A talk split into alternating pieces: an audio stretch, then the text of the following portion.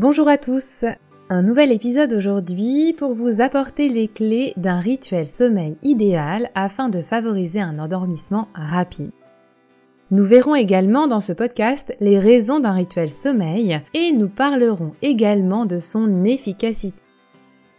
Avant cela, je me présente. Je m'appelle Alexandra Schlinger, je suis sophrologue certifiée et formatrice au sein de l'Institut de formation à la sophrologie. J'ai créé pour vous le site Mon Programme Sophro, qui est un site dédié à la préparation mentale dans tous les domaines de votre vie.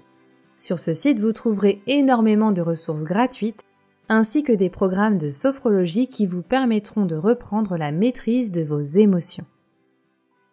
Quelle est l'importance d'un rituel sommeil? À quoi cela sert? En ai-je vraiment besoin? Si vous vous posez la question, vous êtes au bon endroit car nous allons les aborder ensemble. À la fin de ce podcast, le rituel sommeil n'aura plus de secret pour vous. Avant que nous commencions, je tenais à vous informer que j'ai une spécialisation sommeil en sophrologie et qu'il est un important motif de consultation chez mes clients. Le rituel sommeil, comment le définir? Le rituel sommeil, comment le définir? Dans le dictionnaire Larousse, rituel veut dire conforme au rite, réglé par un rite.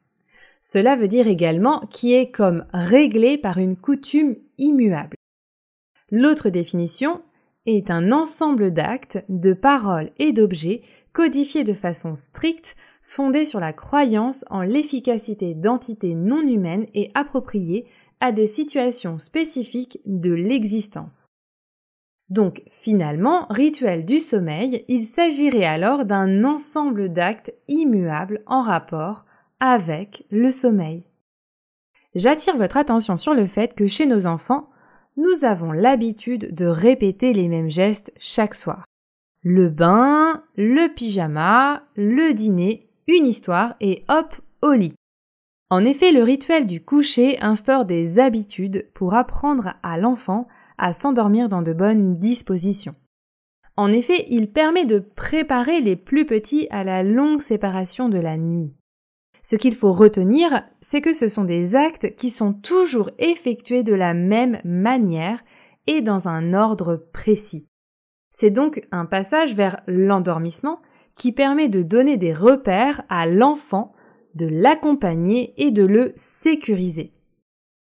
Au-delà du moment de partage que représente le rituel du coucher, avant que l'enfant ne sombre dans les bras de Morphée, c'est avant tout des minutes rassurantes pour l'enfant. Donc pourquoi ne pourrions-nous pas considérer que le rituel sommeil pourrait également être efficace chez les adultes? N'oublions pas que nous sommes des mammifères. Autrefois, et il y a bien longtemps, nous étions chasseurs-cueilleurs. Le sommeil, comme pour un cheval, était une position déstabilisante car cette position nous rendait vulnérables face à un éventuel prédateur. Nous avons donc besoin avant tout de sécurité avant de nous endormir. C'est alors en vous rassurant via un rituel sommeil que vous vous positionnerez en position rassurante et donc rassuré. En extrapolant un peu, nous avons finalement tous besoin d'un rituel sommeil. Par exemple, si vous me demandez, Alexandra, mais que fais-tu pour t'endormir paisiblement le soir? Une fois que mon fils est couché et que nous avons dîné, je remets un peu d'ordre dans ma maison. Je fais les choses que je n'ai pas eu le temps de faire dans la journée pendant à peu près 30 à 40 minutes. Et ensuite, je sors ma chienne, 30 minutes environ, sauf si mon mari s'en charge parce qu'il a besoin de sortir, euh, de prendre l'air en fin de journée.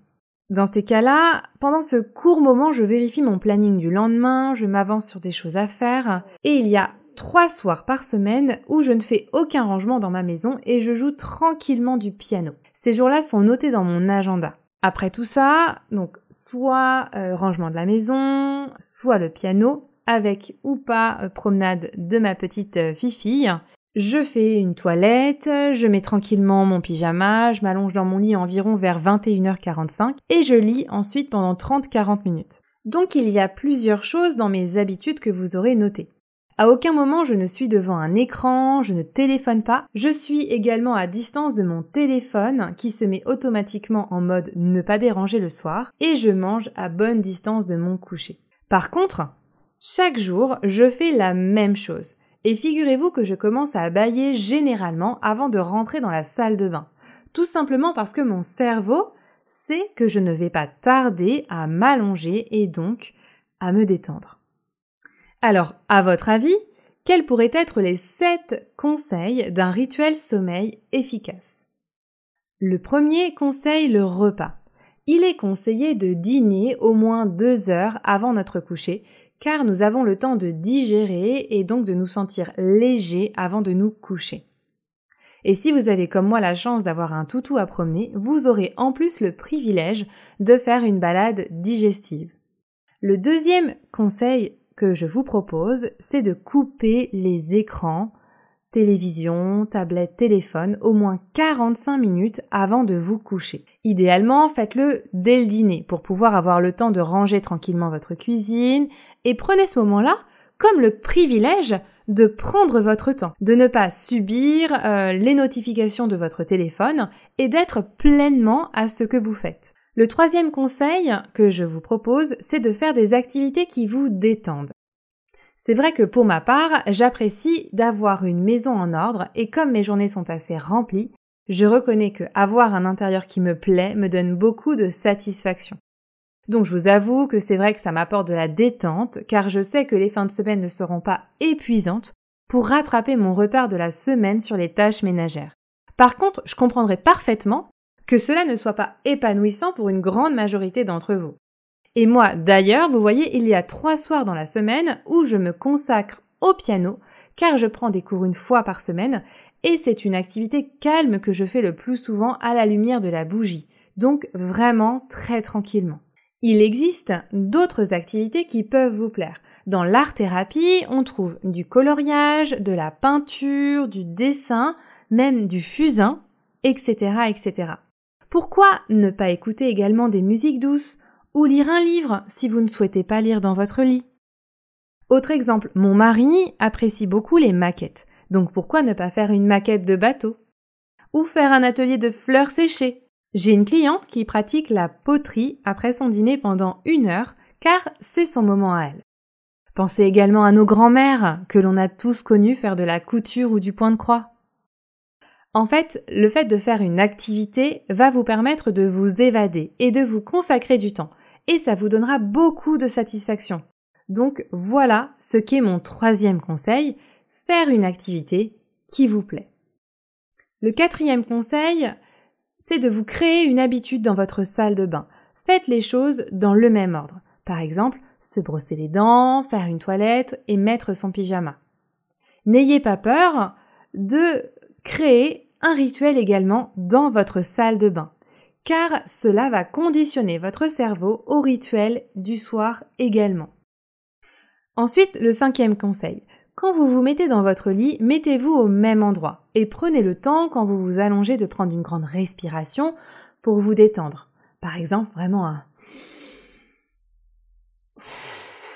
Privilégiez également les petits éclairages. Lisez si vous en avez envie ou bien pratiquez un exercice de méditation comme le sophropasso que vous avez en épisode 6 pour vous sécuriser dans votre corps.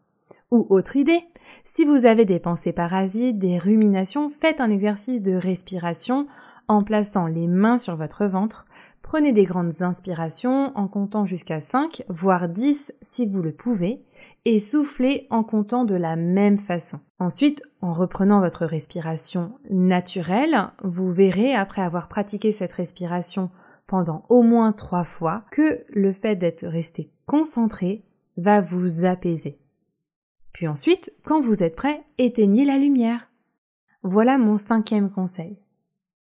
Ensuite, en sixième conseil, si on s'inspire de la sophrologie, visualisez-vous en train de dormir d'un sommeil réparateur et profond.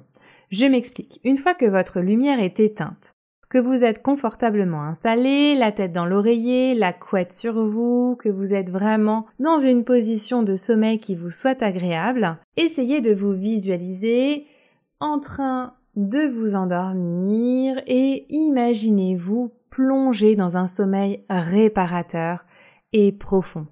Imaginez-vous rêver également si vous arrivez jusque-là, mais il est possible que vous vous soyez déjà endormi. Ensuite, le dernier conseil, le septième que je vous propose, c'est de noter dans votre agenda ce rendez-vous avec vous-même. Par exemple, si vous dînez à 20 heures et qu'il vous faut 45 minutes pour dîner, 15 minutes de rangement de cuisine, vous savez qu'à 21 heures, vous avez rendez-vous pour faire une activité calme qui vous plaît et qui vous apporte beaucoup de sérénité. Le fait de savoir que vous avez rendez-vous avec vous-même va déjà permettre que la pression de la journée après avoir dîné, rangé la cuisine, baisse un petit peu. Et au fur et à mesure de votre activité, vous verrez que le stress de votre vie professionnelle va tranquillement diminuer pour que votre attention ne soit focalisée que sur les choses qui vous plaisent et donc vous mettre en bonne posture pour pouvoir vous endormir, avoir un rituel de sommeil efficace et donc une nuit réparatrice. Donc vous voyez, ces sept conseils sont simples et faciles à mettre en place.